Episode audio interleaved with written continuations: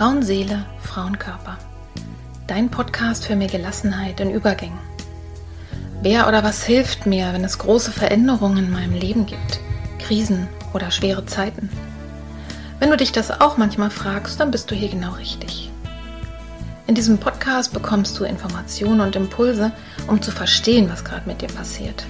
So wirst du ruhiger und kannst dein Leben wieder in die eigenen Hände nehmen. Die Impulse hierfür bekommst du von Expertinnen oder von Frauen, die hier ihre besonderen Erfahrungen mit uns teilen. Und du bekommst sie von mir. Mein Name ist Petra Drachenberg. Ich bin tiefenpsychologische Kunsttherapeutin, Fachbegleiterin für Psychotrauma und Expertin für Frauenleben mit Praxis in Berlin. Wenn du mehr über mich oder den Podcast erfahren möchtest, dann hör gerne in die ersten Folgen rein. Und jetzt wünsche ich dir von Herzen viel Freude mit einer neuen Folge von Frauenseele, Frauenkörper. Hallo und herzlich willkommen zu dieser neuen Folge, wo es im Schwerpunkt um Angehörige psychisch kranker Menschen geht. Ich spreche heute mit Maria Fahnemann. Maria ist Coach und leiborientierte Kunsttherapeutin und spezialisiert auf genau dieses Thema Angehörige von Menschen mit psychischen Erkrankungen. Wenn du mehr über Maria und ihre Arbeit und ihre Methode der leiborientierten Kunsttherapie erfahren möchtest, dann hör dir doch gerne die Folge davor an. Das ist die 77 mit 60 Jahren zum Traumberuf. Auch sehr empfehlenswert, sehr spannend anzuhören. Aber du kannst diese Folge hier auch voll und ganz verstehen, wenn du die davor nicht gehört hast. Für wen ist das was? Ich denke, es ist für die Angehörigen selber natürlich was, aber auch für die Betroffenen, die vielleicht Hilfe für ihre Menschen suchen, weil du vielleicht merkst, dir geht es selber nicht gut, aber du merkst auch, es geht deinem Angehörigen, deiner Partnerin, vielleicht deinen Kindern nicht gut mit deiner Erkrankung. Kannst du auch reinhören und vielleicht den einen oder anderen Tipp weitergeben oder die Folge am besten empfehlen, dass deine lieben Menschen sich das auch mal anhören können aber auch für das Umfeld ist es wichtig. Wir kommen nämlich zum Beispiel darauf zu sprechen, wie wichtig es ist, dass gerade das Tabu um psychische Erkrankung endlich, endlich mal aufgelöst wird. Maria sagt dazu nicht wegschweigen, sondern ansprechen. Es ist manchmal auch für die Angehörigen wichtig von psychisch kranken Menschen, dass mal angesprochen wird, dass sie sich auch verändern. Darüber, also über unsere eigenen Erfahrungen, Marias und meine, sprechen wir da auch, dass wir da hilfreiche Menschen hatten. Was erfährst du in dieser Folge? Es geht sehr viel wirklich um den ganz praktischen Umgang. Es, du findest auch sehr praktische Informationen. Aber ein großes Thema ist beispielsweise das Abgrenzen und das Grenzen setzen. Also nicht über meine eigenen Grenzen gehen, aber eben auch nicht über die Grenzen der, der erkrankten Person, jedenfalls nicht außerhalb von Notfällen. Also da wirklich ein Fingerspitzengefühl dafür zu entwickeln. Ich fand einen Satz sehr, sehr wichtig, den Maria gesagt hat, abgrenzen, aber nicht abwenden. Ja? Das äh, fand ich sehr, sehr hilfreich.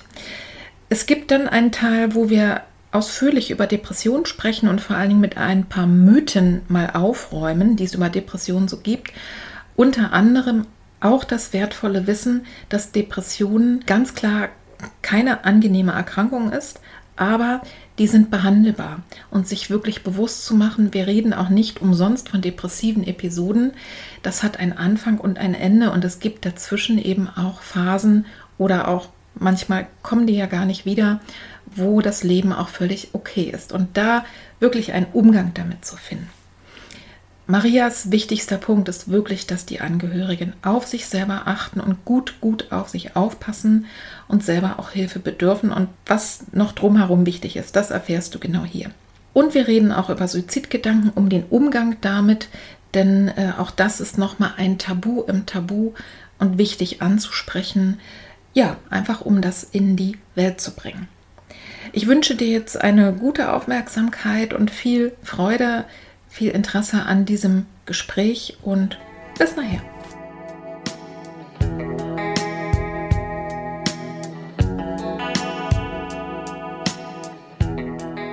Du hilfst Angehörigen von psychisch kranken Menschen. Ne? Das ist dein genau. Schwerpunkt. Kann man das so sagen? Absolut, ja. ja? Mhm.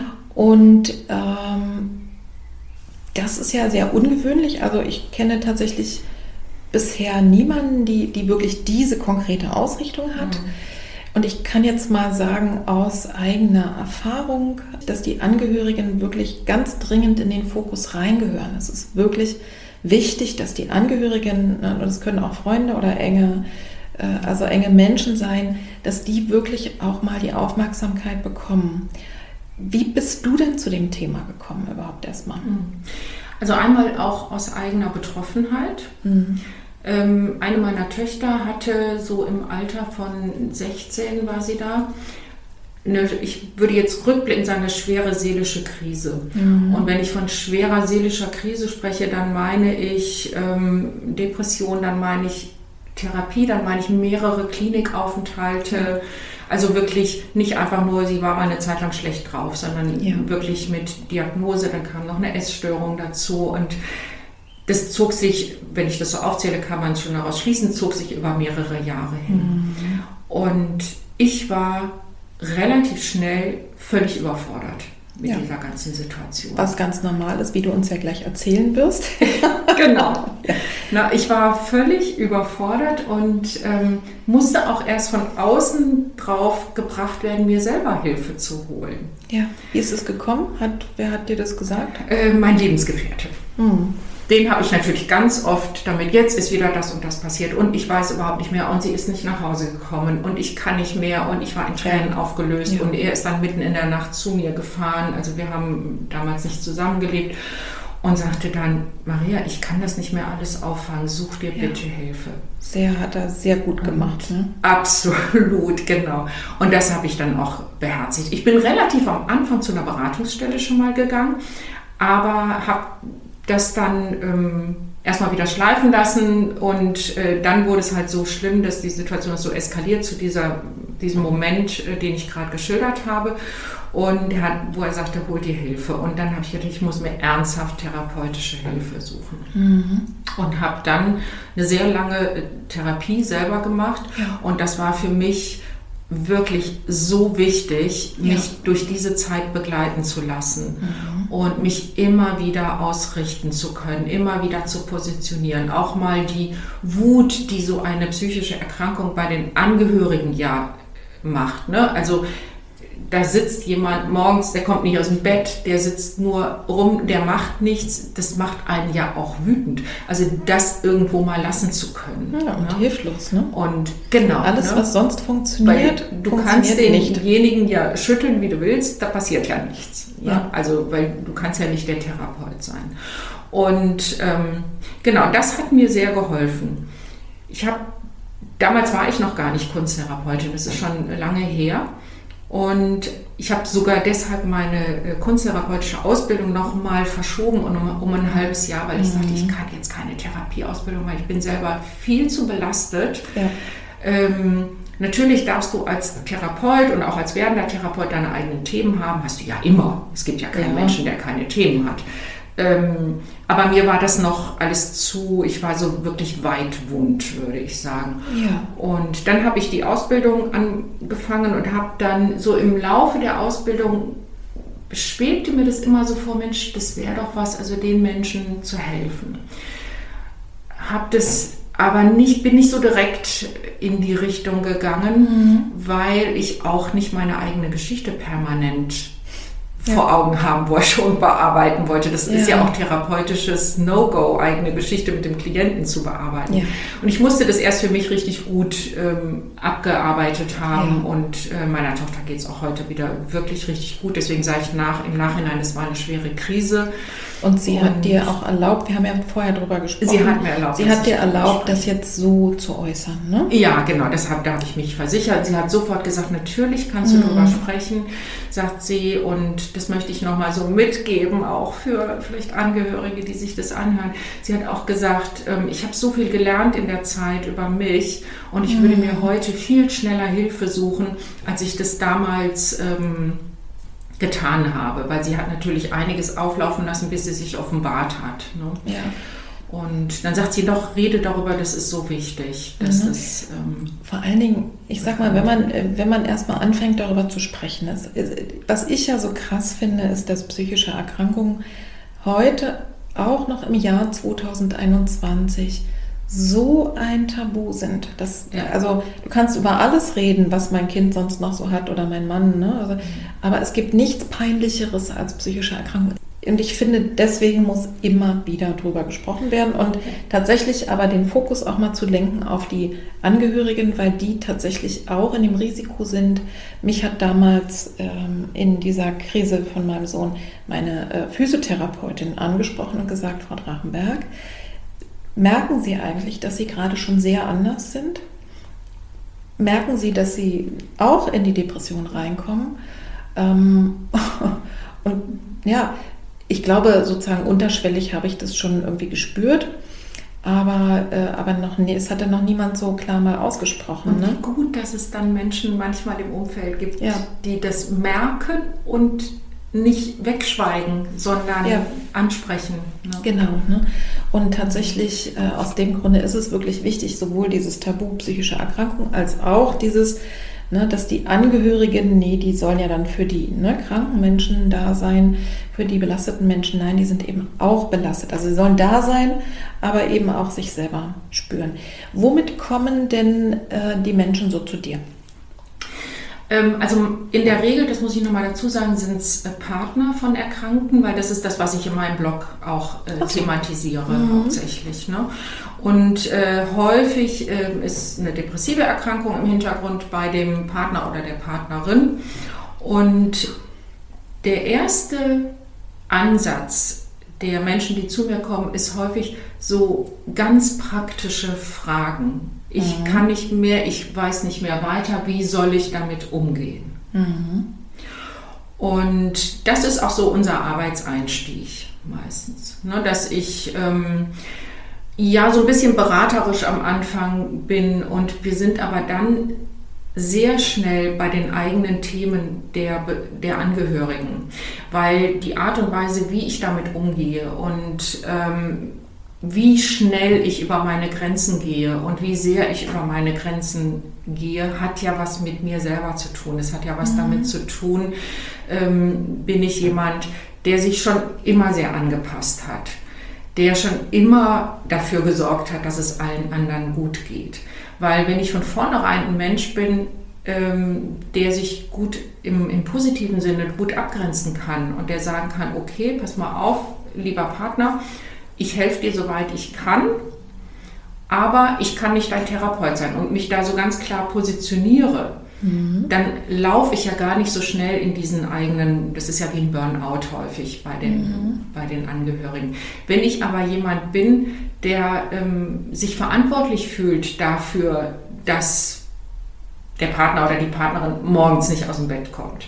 Oder der glaubt, verantwortlich zu sein, dass er eben aufsteht, dass er zur Arbeit geht, dass er sich einen Therapeuten sucht, dass er zum Arzt geht.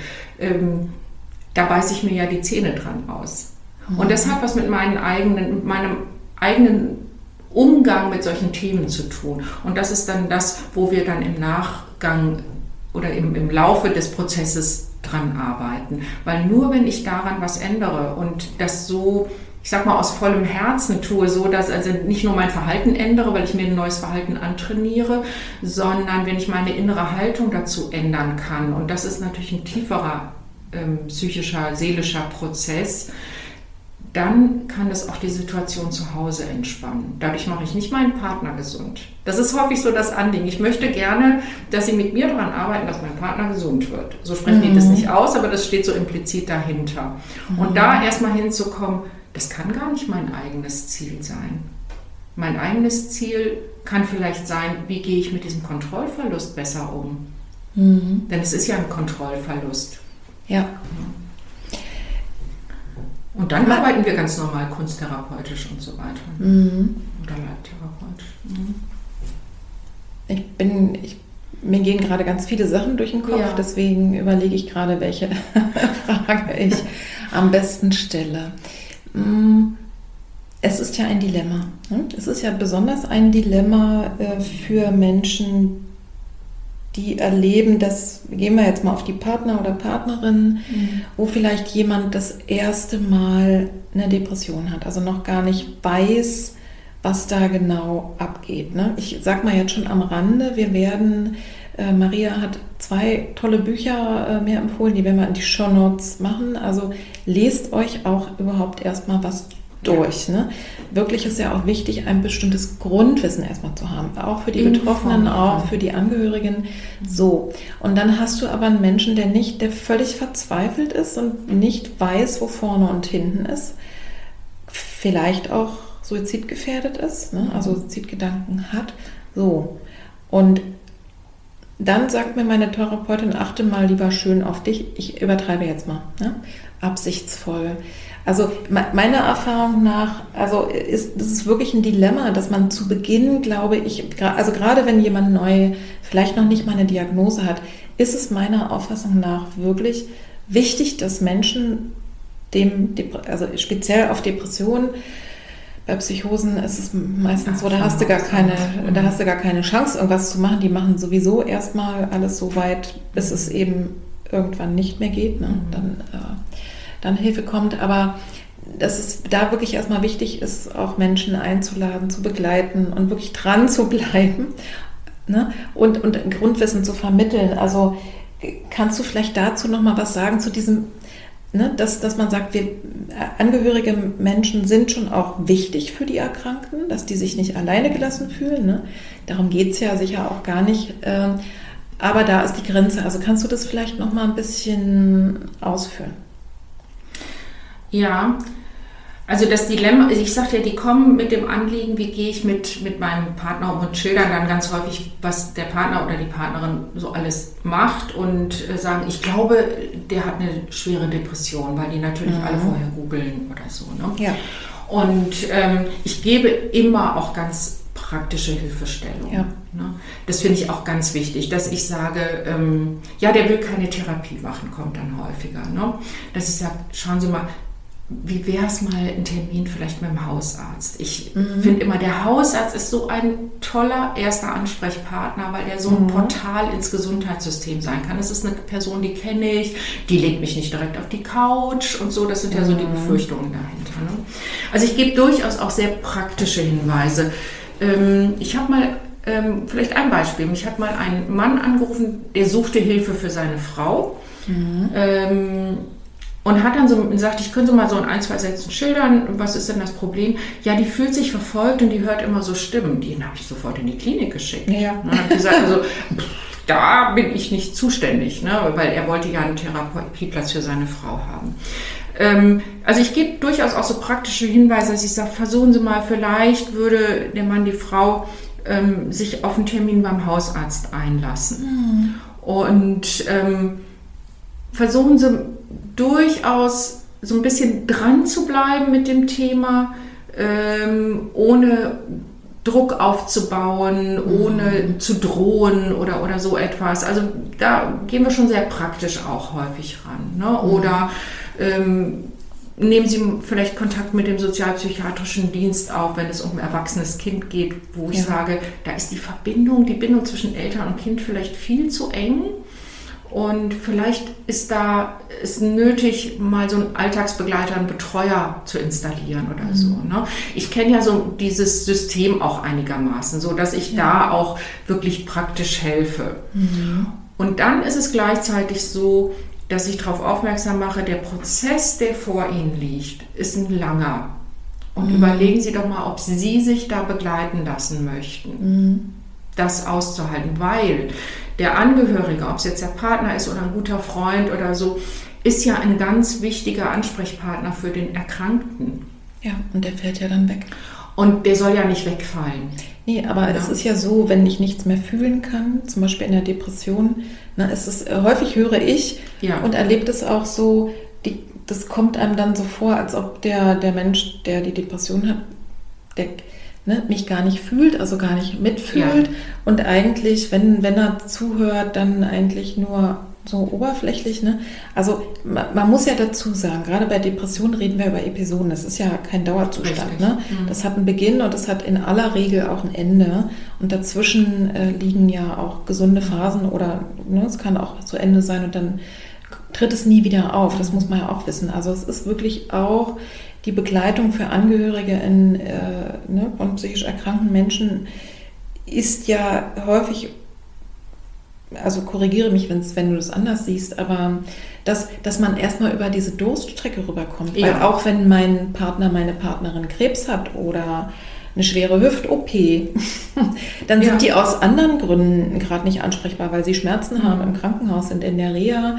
Das heißt, ne, ich, äh, es ist gut, sich dann einen Ort zu suchen, wo meine Sorgen gut aufgehoben sind, wo ich auch mal im Mittelpunkt stehe. Absolut. Ne? Also ich habe mir dann damals auch Therapie gesucht, weil ich das Gefühl hatte, ähm, also ich will jetzt nicht andauernd alle Leute voll labern aus meinem, aus meinem Nachbars- und Freundeskreis äh, mit meinen Sorgen und mit meinem Problem. Neben dem, dass die natürlich alle irgendwie gute Vorschläge hatten und die auch immer sehr unterschiedlich waren. Aber ne, tatsächlich auch, auch zu verstehen, es ist gut, sich dafür für so eine Phase eben wirklich auch Unterstützung zu suchen. Genau, also im, in, wirklich im Sinne einer Begleitung. Ja. Ne? Wo immer wieder die aktuelle Situation, wenn es gerade wieder besonders krisenhaft ist, aufgefangen wird und so. Ne? Das, das auf jeden Fall. Ne? Mhm. Wir müssen nicht immer an der, an der ganzen Kindheitsentwicklungsgeschichte des Angehörigen mhm. arbeiten. Ne? Ja, ja. Wir erkennen dann manchmal so Muster, ähm, wo ich sage, euch oh, merke so, dass sie sich aber da gefühlsmäßig immer sehr anpassen. Das sagen die manchmal auch. Die sagen, mhm. ich gehe mit, meine, mit meiner Stimmung immer komplett mit meinem Mann mit. Mhm. Und ähm, da mal zu gucken, ja, wo kommt denn das her? Das, das lohnt sich schon, weil in der Regel stoßen wir drauf, ah, das habe ich ja schon so äh, im Elternhaus gelernt. Und dann können wir da so ein bisschen dran arbeiten, wie kann ich da mehr zu mir selber finden. Aber es geht in der Tat darum, weil der Angehörige ist ja hat ja in der Regel, naja, man, wenn man es diagnostizieren würde, so nach ICD-10, würde man sagen, eine Anpassungsstörung. Mhm. Ähm, aber ansonsten hat er ja keine eigene Diagnostik und diese Anpassungsstörung wäre nicht da, wenn nicht diese Situation da wäre. Weil eine Anpassungsstörung heißt ja vielleicht zur Erklärung für die HörerInnen, ähm, es ist eine Situation irgendwo aus dem Ruder gelaufen und meine Psyche kommt nicht hinterher, da mal ebenso mitzuhalten. Ja. Und ähm, Natürlich, also dieses Begleiten durch so eine Phase und wenn die Phase nämlich vorbei ist, dann braucht auch, ist auch die Begleitung nicht mehr notwendig. Wobei dieser Übergang ja. auch nochmal äh, spannend ist. Ne? Ist nicht so, Wenn heute ist es vorbei und jetzt ist das auch vorbei. Das ist richtig. Genau, ne? das, das weiß ich auch, äh, dass man dann erstmal wieder vielleicht eine Zeit lang braucht, je nachdem, was die angehörige Person so hatte, wirklich auch wieder zu vertrauen. Ne? Absolut. Und nicht jedes Mal zu sagen, ach guck mal, wie hört sich denn jetzt die Stimme an oder wie hat er denn jetzt ja. geguckt oder was hat sie denn da gemacht? Ne? Ist es mhm. äh, okay oder geht es wieder in Richtung Krankheit? Also sehr spannend finde ich in dem ganzen Zusammenhang wirklich auch das Thema Grenzen und zwar auf beiden Seiten.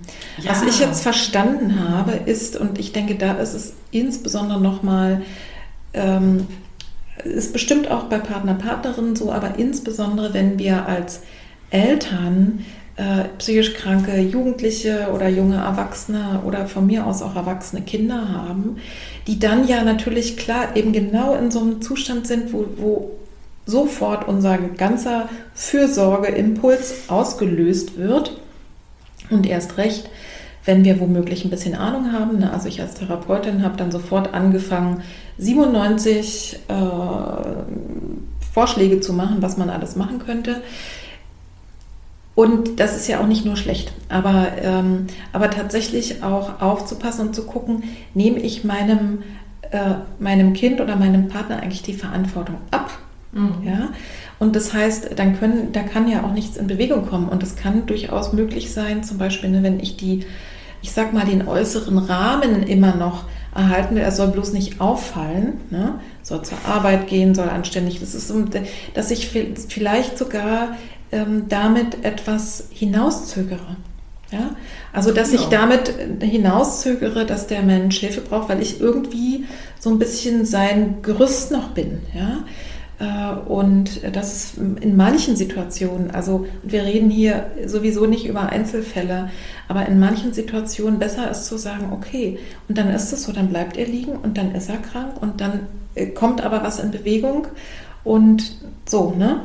Also, dass man einfach wirklich genau guckt, erstens, wo sind meine Kraftgrenzen, aber wo sind, wo überschreite ich gegebenenfalls auch die Grenzen von meinem Angehörigen, ne?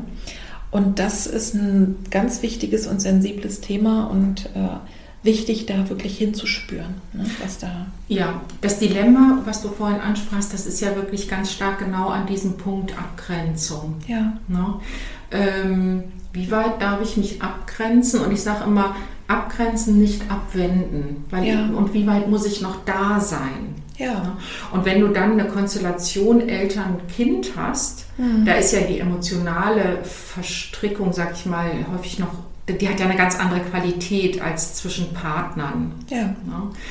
Ähm, also ein, ein Elternteil, ob das eine Mutter oder ein Vater, dem das jugendliche Kind irgendwie sowas entgegenschleudert wie ähm, ich mag dich nicht mehr oder, oder lass mich in Ruhe, wird ja deshalb, also da kann man verzweifeln als Eltern, mhm. aber man gibt ja die Liebe zum Kind nicht auf. Ja.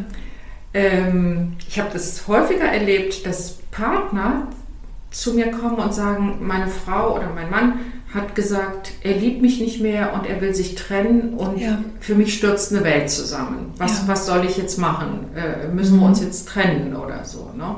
Ja. Und ähm, da ist, und da, es kommt auch häufig zu Trennungen, mhm. aber dass sich jemand von seinem Kind trennt, das, äh, das, das ne, also ich sag mal, das habe ich jetzt noch nicht erlebt, ne, dass mhm. jemand sagt, ich will mit meinem Kind nichts mehr zu tun haben oder so.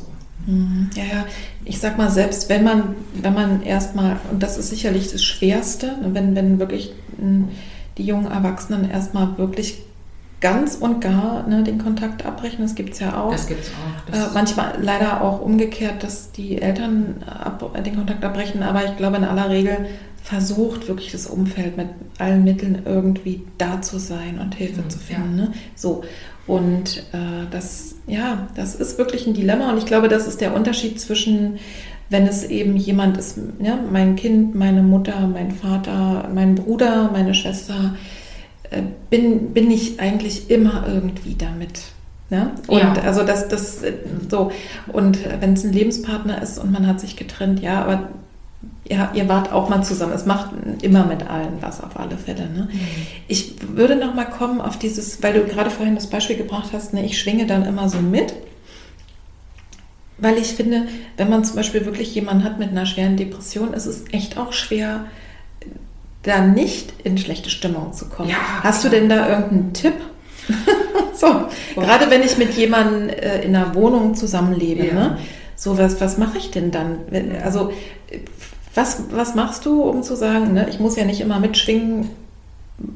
Was würdest du praktisch vorschlagen? Ähm, also es gibt natürlich kein Patentrezept. Natürlich. Ähm, ich finde es immer am allerwichtigsten für Angehörige, ähm, zunächst zu sagen oder ihnen zu sagen, oder sie auch selber zu informieren, aber dass sie sich informieren über die Krankheit, dass sie verstehen, mhm. was ist da gerade bei dem anderen oder der anderen los. Mhm.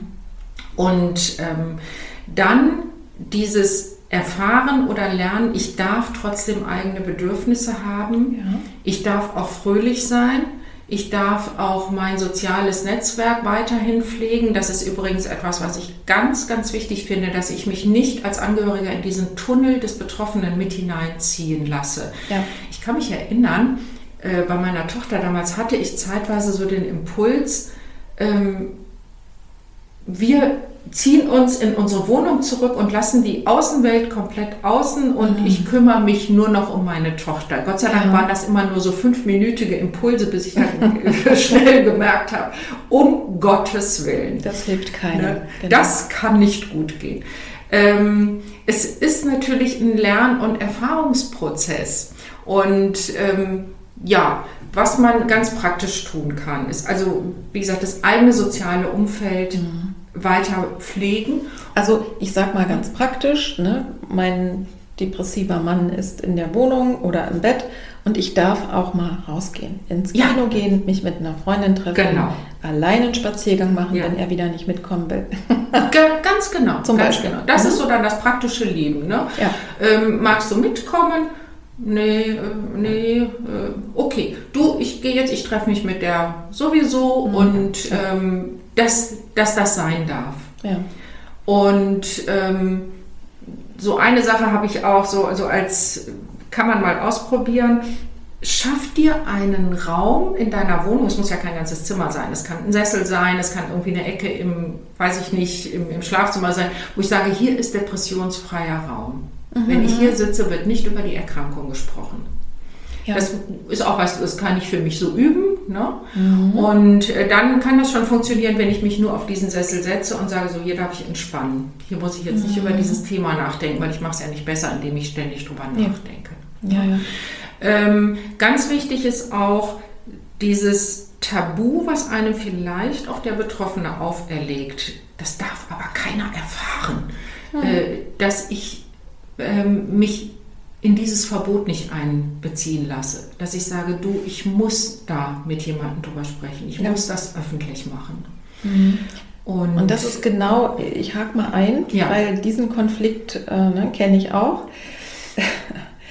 das, da ist es genau wirklich wichtig, äh, hinzuspüren, ne? was ist meine Grenze?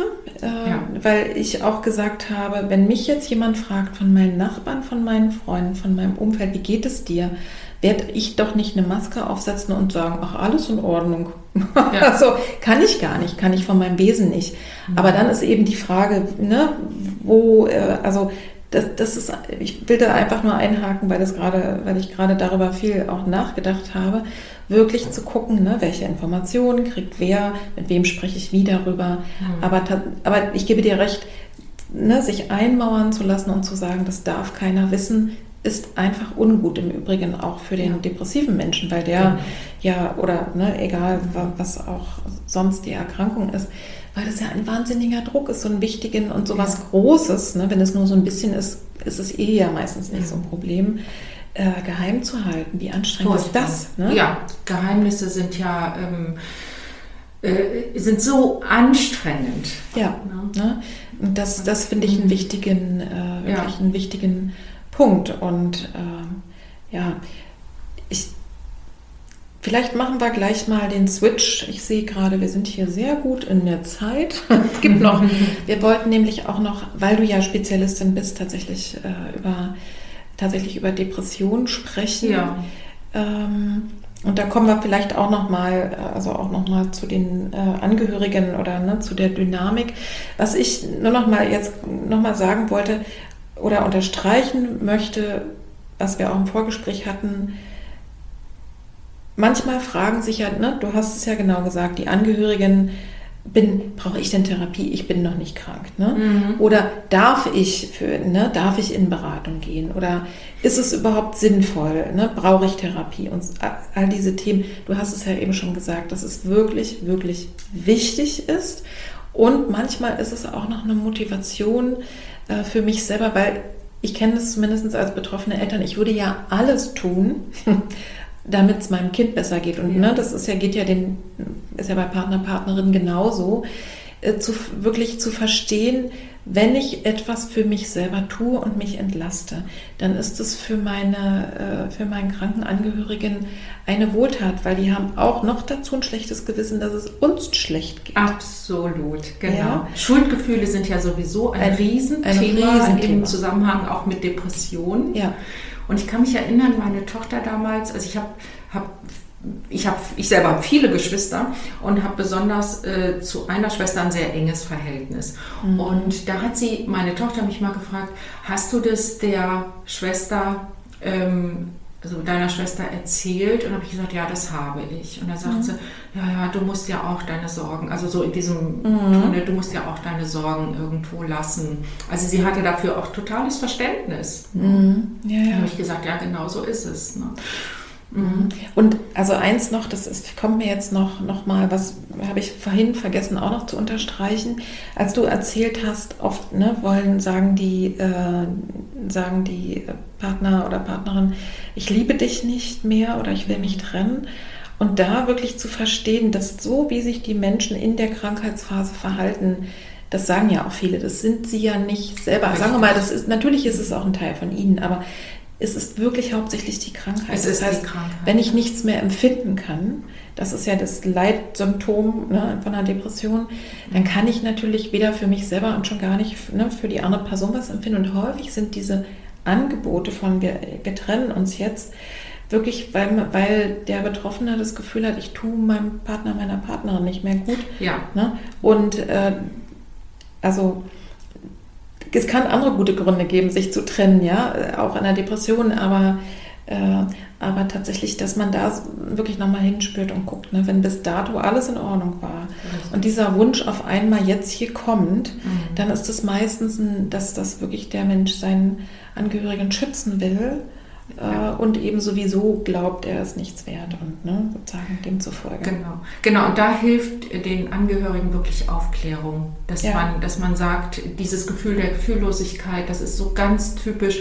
Und ich sage dann manchmal auch, ähm, sie dürfen davon ganz viel auf die Erkrankung schieben ja. und nicht auf den Erkrankten.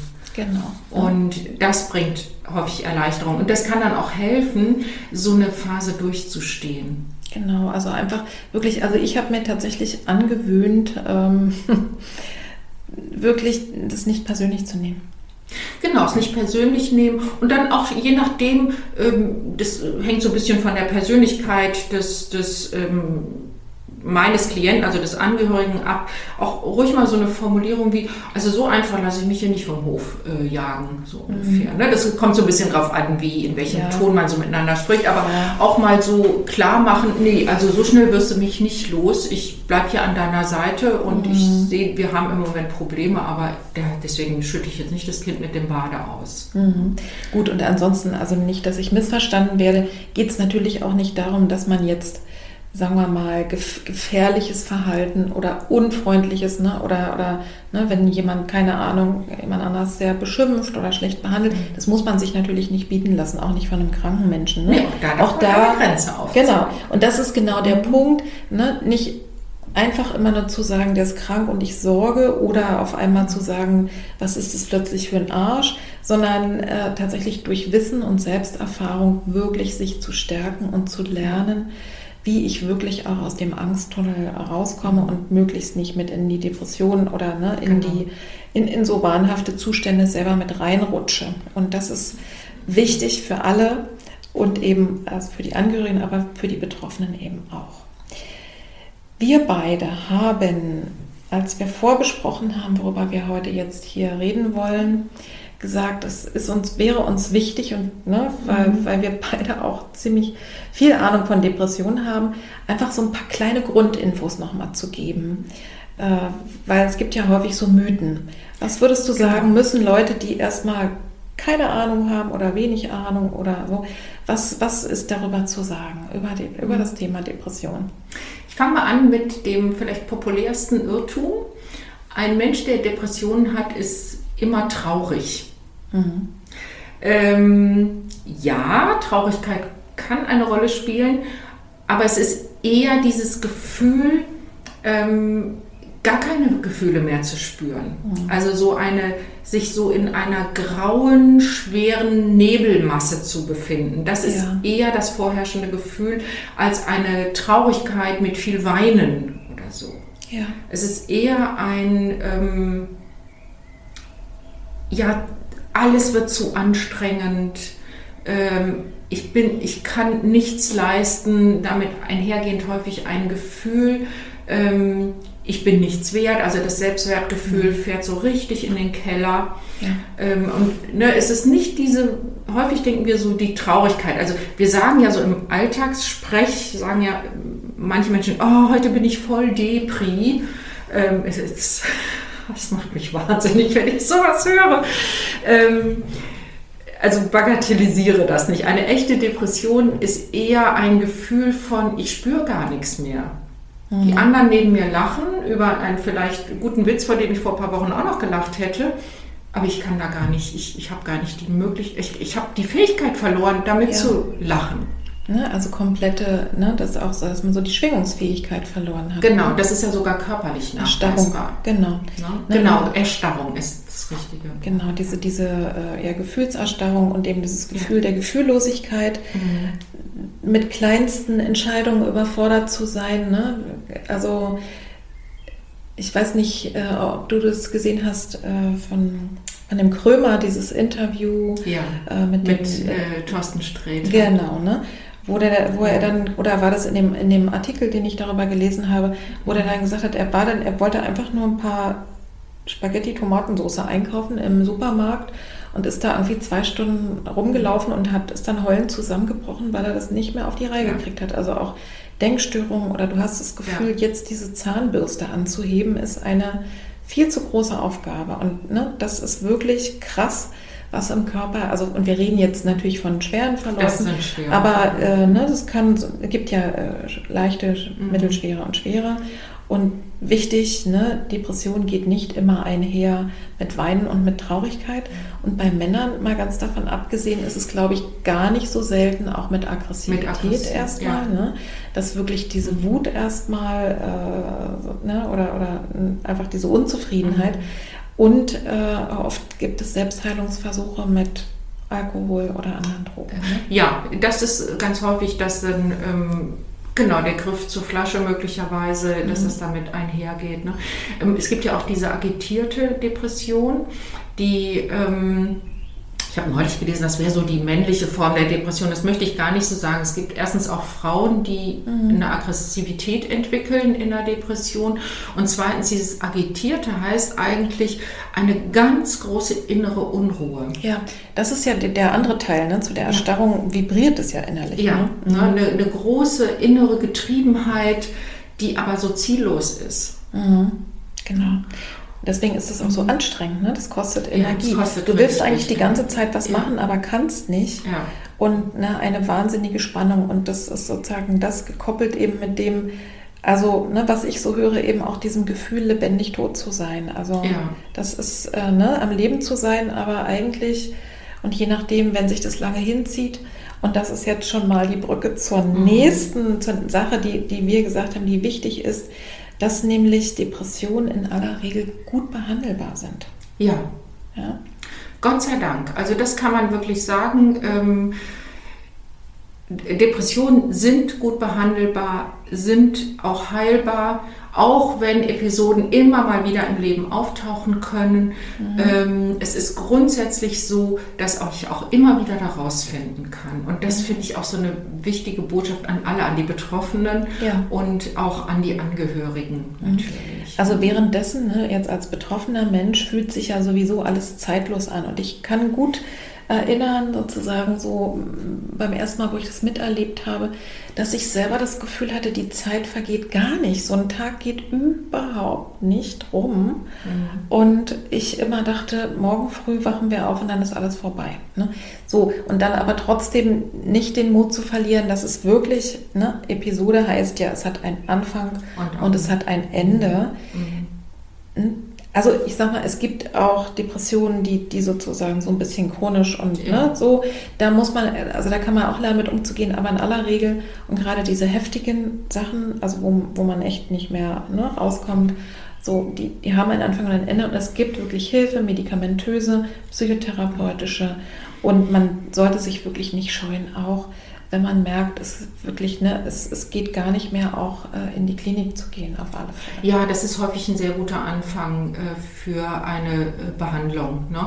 Also gerade bei so, ich sag mal, ab mittelschweren Verläufen, man unterscheidet ja zwischen leichten Depressionen, mittelschweren und schweren. Mhm. So jetzt mal ganz grundsätzlich. Und ich würde sagen, so ab mittelschweren Verläufen ähm, ist es sicherlich überlegenswert bei schweren Verläufen sowieso ähm, zunächst mal an einen Klinikaufenthalt zu denken. Weil dann mhm. habe ich so einen, äh, einen geballten Therapie- und Behandlungsinput, ja in der Regel auch medikamentös. Da sind dann auch Ärzte, die mit draufschauen. Sowieso Menschen mit Depressionen immer bitte auch zum Arzt und genau. zum Hausarzt. Es gibt ja auch körperliche Erkrankungen, die depressive Symptome machen. Mhm. Ich kann mich kaputt psychotherapieren, wenn ich eine Schilddrüsenunterfunktion habe genau. und behandle die nicht. Ja. Nutzt das alles nichts. Ne? Also ähm, Aufenthalt in der Klinik kann ein sehr, sehr guter Start sein und dann damit ist es ja dann nicht zu Ende. In der Regel wird dann übergeleitet mhm. in eine ambulante Therapie und ähm, die kann dann durchaus sehr viel länger in Anspruch, also sehr viel länger andauern. Ne?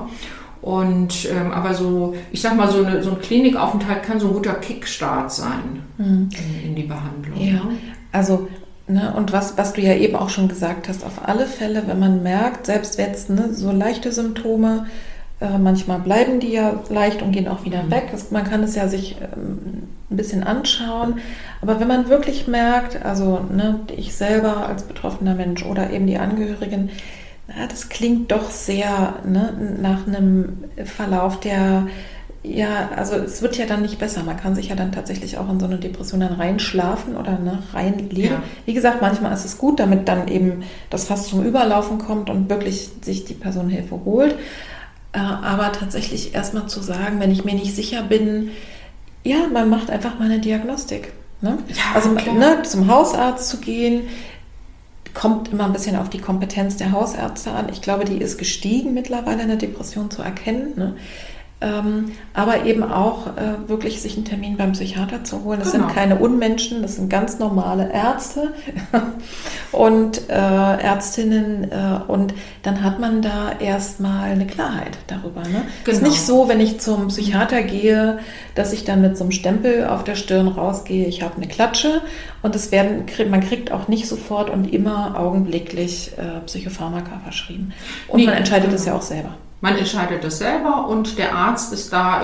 Also ich übergebe, wir äh, als, als Heilpraktiker, Psychotherapie haben ja sowieso nichts mit Medikamenten zu tun. Und ich übergebe das immer komplett in die Kompetenz eines Arztes, mhm. am besten Facharztes. Und wenn der sagt, wenn der so den Vorschlag macht, wollen wir es mal mit einem Medikament probieren, dann ist auch manchmal das erste noch nicht das Richtige. Das ist manchmal so ein bisschen ein Suchen.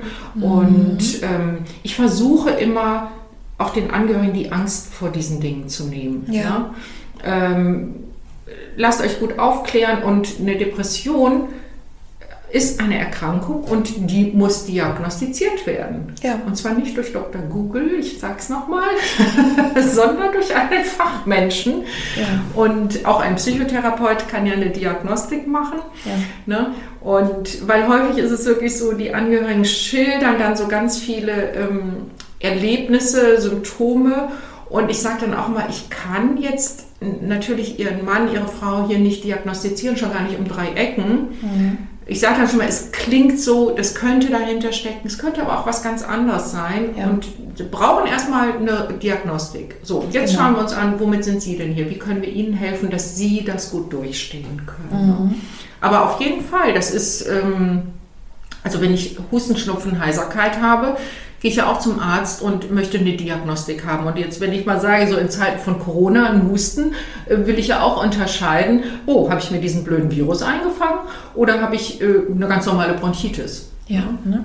und ich meine, das, das Thema Depression ist sowieso so riesig, ne? Das ist eben auch noch, Total. es kann einfach Auslöser geben für äh, tatsächlich für, für so eine depressive Episode, die wirklich durch Lebensereignisse äh, ja. ausgelöst ist und wenn und fast so ein bisschen verquickt ist mit Trauer, ne, Trauer ja. und Depression.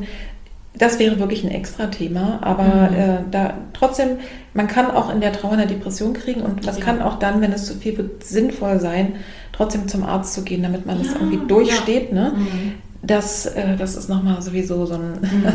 nochmal auf alle Fälle ein extra Thema. Und dann letztlich ist es so, Depression ist eine Stoffwechselstörung im Gehirn.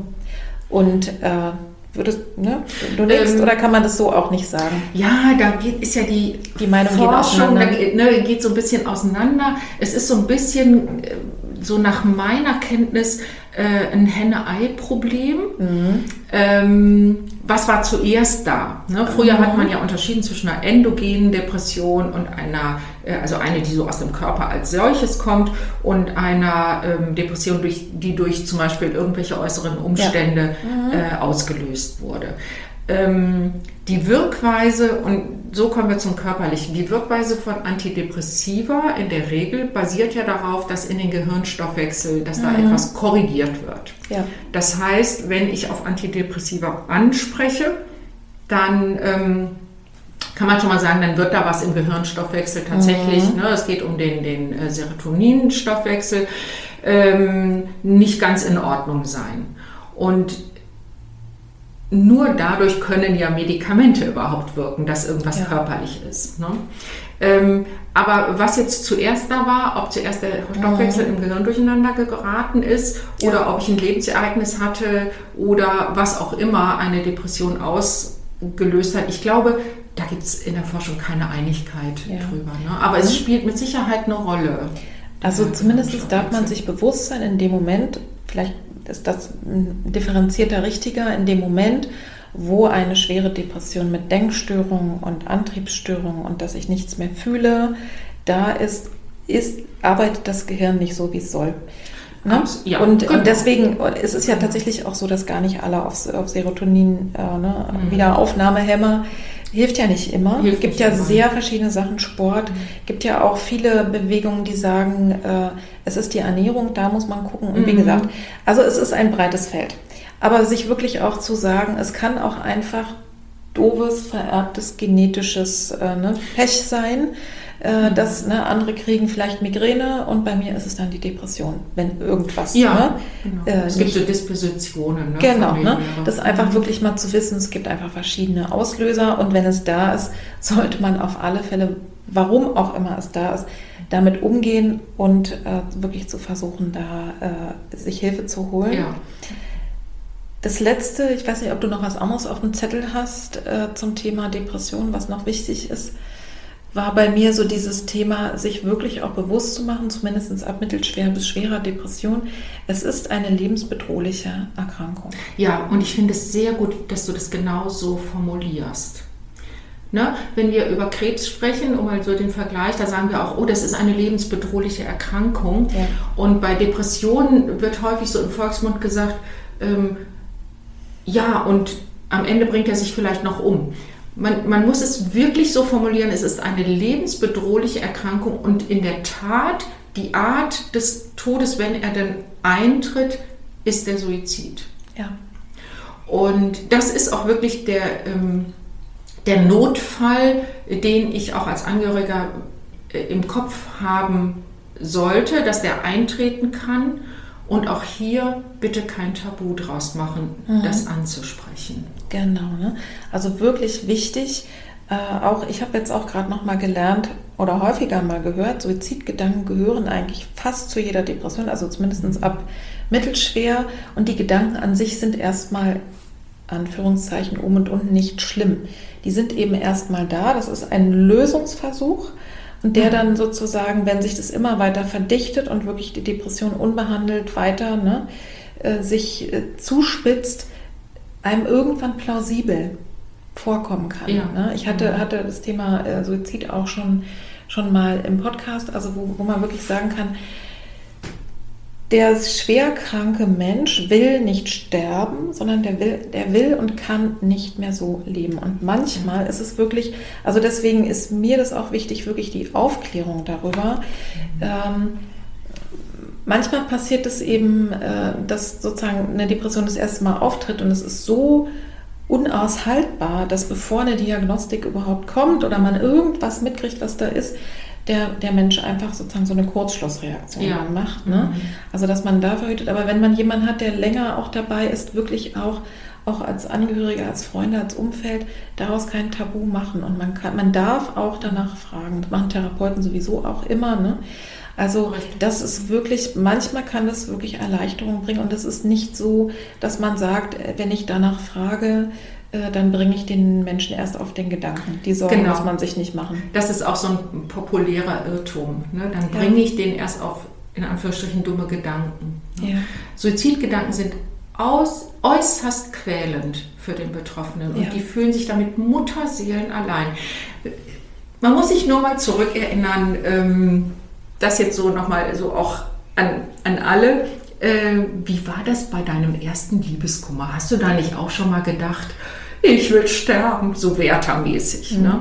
Und wie weh hat das getan, so der erste Liebeskummer. Ne? Mhm.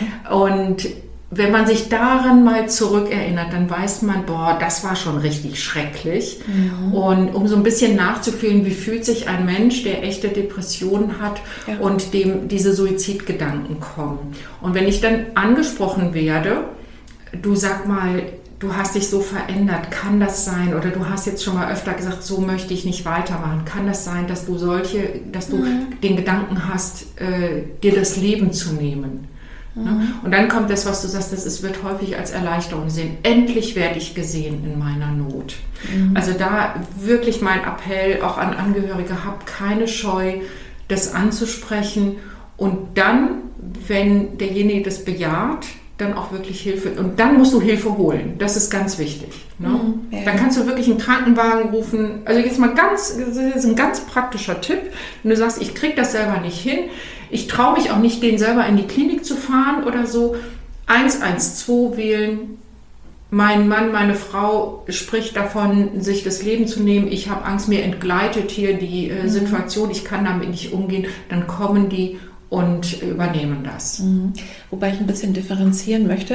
ja. Nochmal, ne, wenn, äh, weil ich ja gesagt hatte, ne, die gehören eigentlich dazu. Also wenn man jetzt in der Phase ist, vielleicht, ne, wo die noch nicht, also wo, wo, ähm, wo einfach nur die Gedanken sind und die sind dem ähm, Menschen, der sie denkt, selber noch ein bisschen fremd, also muss man natürlich nicht gleich den Krankenwagen rufen, ja, sondern ne, dann mhm. kommt man, also ne, dass, dass die Person wird ja in aller Regel sagen, ja, manchmal habe ich solche Gedanken, aber ne, würde ich dir ja niemals antun oder ja. ne, dies und jenes. Ähm, aber da, da sollte man dranbleiben und, äh, und mhm. ja, im Zweifel lieber ein bisschen, ne, also nicht überreagieren, aber eben auch nicht einfach wegdrücken und schon bei, dem, ja. bei der Gedanke natürlich unerträglich ist, gar keine Frage, mhm. ne, dass man wirklich da realistisch ist. Haben wir so ungefähr, glaube ich, alles. Das hast, hast du noch was auf dem Zettel? was Depression betrifft? Was Depression jetzt? betrifft, ähm, ich glaube, wir haben das so ganz gut. Ja, haben wir so ungefähr ja, alles. Ne? Es ist behandelbar. Ja, es ist nicht so, dass die ja. Person äh, einfach faul ist oder traurig oder träge, sondern das ist wirklich eine Erkrankung. Geht zum Arzt und ne, kümmert euch darum, äh, wirklich, äh, dass ja, dass es einfach behandelt wird.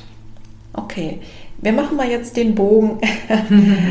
Nochmal ein bisschen, also was ich immer gerne frage, ist, gerade die Therapeutinnen äh, oder Menschen, die eben so durch Krisen auch gegangen sind, frage ich immer, wie sorgst du denn für dich selber? Also du hast ja einen anstrengenden Beruf und hast ja wirklich mit viel, viel belasteten Leuten zu tun. Was machst du denn, um gesund und fröhlich mhm. zu bleiben? Ähm, ganz banal ich bin Hundehalterin. Mhm. Ich habe einen Hund und äh, das heißt, ich bin, äh, man könnte schon fast sagen, gezwungen, mehrmals täglich mit dem durch die Natur zu gehen. Mhm. Und ich merke wirklich, wenn ich das sehr bewusst tue und nicht so, ach ja gut, dann machen wir jetzt noch diese Hunderunde, weil eigentlich ähm, will ich jetzt gar nicht. Ne? Ist ja klar, weil man das ja jeden Tag machen muss, kommt dann auch schon mal so ein Unlustgefühl auf. Aber wenn ich das so ganz bewusst mache und die Natur so in mich aufnehme, dass mich das total erdet und runterholt. Das ist so das mhm. eine. Das ist so wirklich so mein tägliches Wellness-Programm.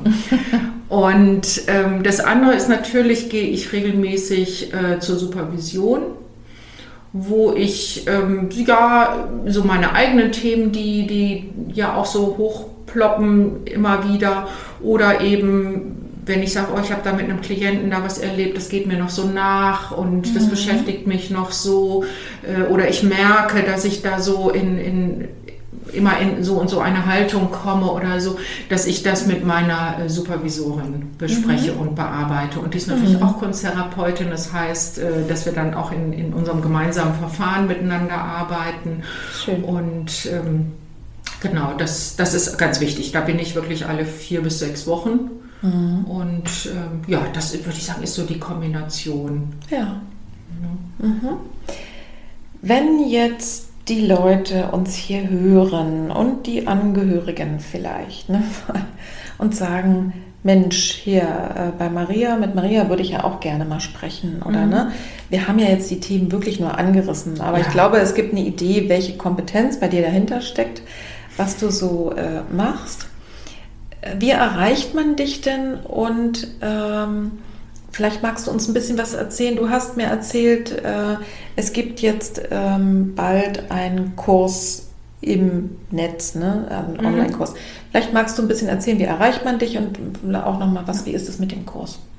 Ähm, wie erreicht man mich? Ähm, ich habe ja eine, meine Praxis ist in Bergisch Gladbach, das mhm. ist in der Nähe von Köln. Und ähm, natürlich arbeite ich am liebsten vor Ort in der Praxis und am einfachsten ist es mir entweder eine E-Mail zu schicken. Ich glaube, die ähm, Webseite verlinken wir in den, hm. in den Show Notes. Ne? Da findet man dann auch äh, die Kontaktdaten oder mich kurz anzurufen und dann einen Termin zu machen. Ich arbeite auch online inzwischen. Mhm. Corona sei Dank, sage ich mal, da hat es angefangen, dass ich mich getraut habe, eben auch über ähm, Online-Sprechstunden anzubieten. Das wird ja. auch recht gut angenommen. Und äh, so kommen eben meine Klienten dann auch aus ganz Deutschland tatsächlich.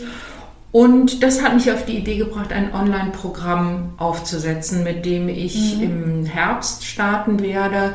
Ich bin jetzt so in den Vorbereitungen. Das kann man auch auf meiner Internetseite sich schon mal anschauen. Unter ähm, mit mir arbeiten oder Angebote oder so gibt es so einen Reiter und mhm. da ist das, äh, da gibt es einen Link dann zu der Beschreibung. Und da möchte ich einfach mit einer Gruppe mit ähm, wirklich sehr viel persönlicher Unterstützung durch mich. Also man könnte sich vorstellen, es ist wie eine Gruppe, die sich live äh, jede Woche trifft. Mhm. Nur wir treffen uns eben live übers Internet, damit jeder aus jedem Winkel Deutschlands oder ja theoretisch der Welt, aber Deutschlands äh, daran teilnehmen kann. Mhm.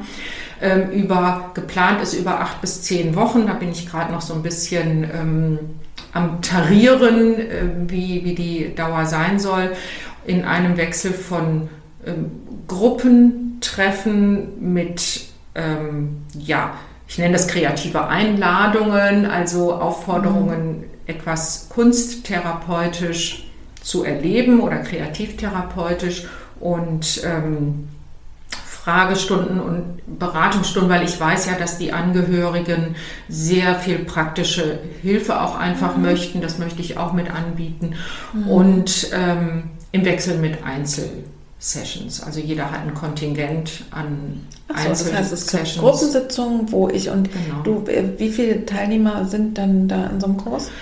Maximal zehn. Mhm. also, dass man sich auch noch alle auf einem Bildschirm ja, sehen kann. Genau. die Leute im Blick behält. Das, das finde ich auch immer noch mal wichtig. Ja.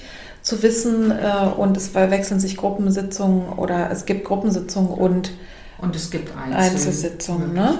Das ist ja eigentlich ein schönes Paket, ne? Also weil das ja auch so ein etwas längerer Prozess ist. Und es ist genau. eben, weil ne, Online-Kurs habe ich auch, als ich es gehört habe, zunächst gedacht, dass so ein Selbstlernkurs ist ja auch durchaus denkbar. Vielleicht gibt es den ja auch irgendwann mal von dir, aber äh, das ist jetzt tatsächlich, man, man also ich bin ja Sozialpädagogin und ein mhm. großer Fan von sozialpädagogischen Angeboten. Das heißt zum Beispiel mal zu merken, es geht ja gar nicht nur mir alleine so, sondern anderen auch. Ist ja schon wahnsinnig entlastend. Ne?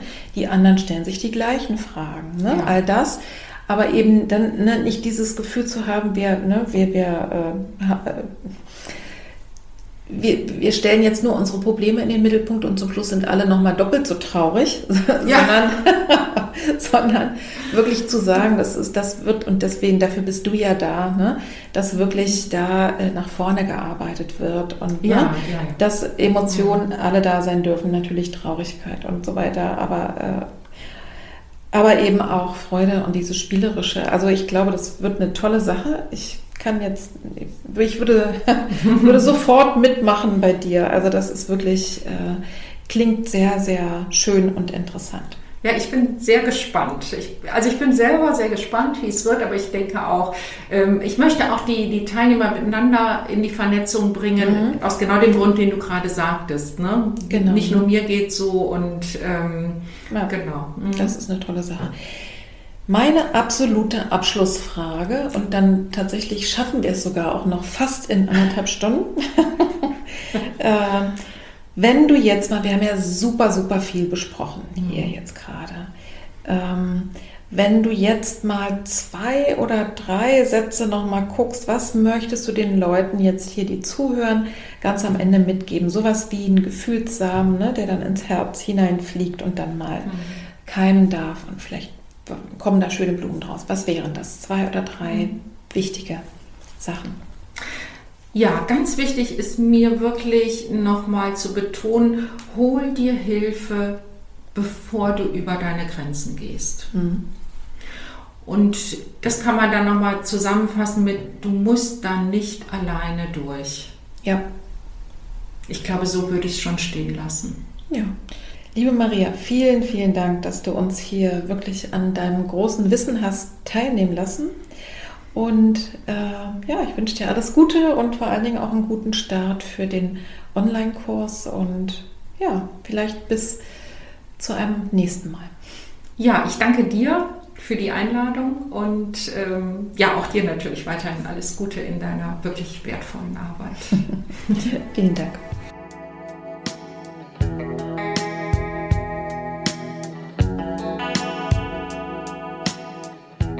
Ich hoffe sehr, du konntest und du kannst auch in Folge wertvolle Ideen und Impulse für dich selber mitnehmen. Und ich glaube sehr, dass sogar auch Angehörige von Menschen mit körperlichen Erkrankungen oder körperlichen vorübergehenden Krisen bestimmt den einen oder anderen Tipp mitnehmen können. Also teile diese Folge sehr, sehr gerne mit Menschen, von denen du wirklich weißt, die können das gerade gut gebrauchen. Was ich nochmal unterstreichen möchte, neben diesem Punkt, du musst da nicht alleine durch und es gibt tatsächlich eine, ein gutes Recht, sich helfen zu lassen, ja, obwohl ich vielleicht selber gar keine Diagnose habe. Aber was ich nochmal unterstreichen wollte, ist, die Einladung dazu, sich dann mit den eigenen Grundmustern zu befassen. Also nicht stehen zu bleiben an dem, wie mache ich das jetzt? Soll ich meinen Angehörigen nun aus dem Bett holen oder nicht? Ne? Soll ich streng sein oder nachgiebig oder was auch immer? Sondern sich selber in den Fokus zu nehmen. Und wenn du damit arbeitest, das merke ich ja immer wieder auch bei mir, wenn du damit arbeitest und nicht nur das äußere Verhalten änderst, sondern dir deine Werte, dir deine Muster, dir deine fast schon automatisierten Denkweisen und Gefühlsweisen und Verhaltensweisen, wenn du das mal anschaust, hast du sogar noch einen Mehrwert für dich selber. Das heißt, die Krise deiner angehörigen Person ist hoffentlich bald vorbei oder es wird besser. Und dann hast du aber auch für alle anderen Dinge für dich ein Handwerkszeug mitgenommen. Also ihr seht oder ihr hört, ich bin begeisterte Therapiefreundin, wenn die Methode stimmt und die Beziehung stimmt. Also große Einladung. Du kannst, ne, du musst nicht sagen, ich bin krank oder ich habe eine Diagnose. Du kannst dich auch einfach so beraten lassen oder coachen lassen, dir Hilfe holen. Und als letztes noch alle Infos, sowohl die Kontaktdaten von Maria Fahnemann als auch genau der Link zu dem Online-Programm, was es im Herbst geben wird, das findest du alles in den Show Notes. Und jetzt wünsche ich dir eine gute Zeit. Äh, lass es dir recht gut gehen. Sorge schön für dich. Pass auf dich auf und bis zum nächsten Mal. Liebe Grüße, deine Petra.